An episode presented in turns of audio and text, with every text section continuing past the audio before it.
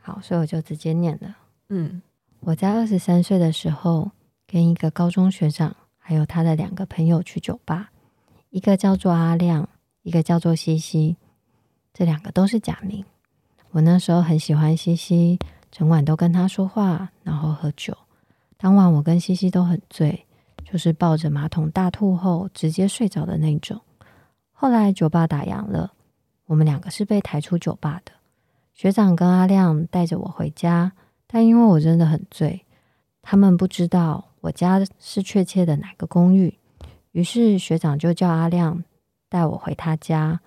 我依稀还听到学长跟他说：“拜托不要对他干嘛。”但是阿亮没听。当晚，他脱了我的裤子，用很冰的东西放进我的下体，然后用跟我发生性关系。我当下虽然知道这件事，但真的太醉，无力反抗。隔天一大早，他就若无其事的载我回家了。但这件事，我一直催眠我自己，是我自己想跟他发生关系的。后来我在看汉娜的遗言电视剧的时候，不知道为何。看到里面的 Jessica 因为酒醉被自己男友的好友性侵的时候，我觉得非常想吐。我老公那时还是男友，他不在我旁边，但那天我心情都不是很好。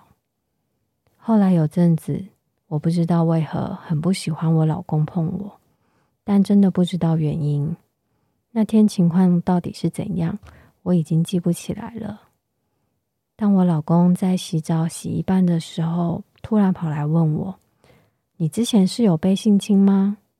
我当下马上否认，但自己想了一阵子，才发现我之前其实是被性侵，而不是自愿跟阿亮发生关系的。才知道原来这件事情已经影响到我，而不自知。总之后来我跟老公说了这件事情。他也开始可以理解为什么我有时候并不喜欢他突然触碰我，而这件事情目前只有他知道而已。现在在加你们啦，就这样，其实能够让最亲近的人了解、知道这件藏在我心底的事，感觉还蛮不错的。自己多年后也能更了解自己一些行为，也觉得是一种进步。念完，所以像这个他，哎。我也不想评论这个故事，就是我觉得听起来很辛苦。嗯嗯，他经过了一个漫长的过程。嗯，然后我觉得他其实，在分享的一件事，也是有时候很亲近的人对我们做这些事情的时候，我们其实有时候也会无法相信，我们也会很想要说服自己，就是啊，这是我自愿的，我可能就是对这个人也有一点感情吧。嗯，就是通常我觉得是认识的人，反而让我们会好矛盾。嗯，像这样的事情，呃，在我们身边其实每一天都在发生。嗯嗯，那做这个系列的呃主要原因也是希望提醒大家要持续记得有这件事情，记得这些故事，然后呃停止谴责受害人。嗯，你永远不知道他们花了多少力气去让自己回到。正常呃，他们自己的生活里面，嗯嗯，或是我觉得每一个人要讲出自己的故事，其实都很困难。当今天有一个人告诉你他的故事的时候，倘若你可以，那就陪陪他，听听他的故事，他经历了什么。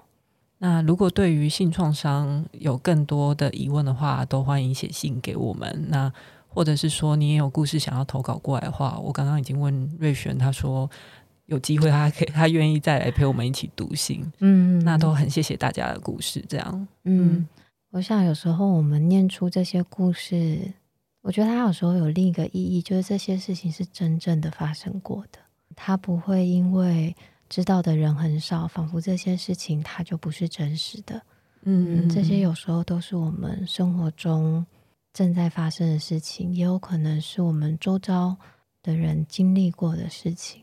那再次谢谢瑞璇，嗯，谢谢 Lori，好，拜拜，拜拜。Música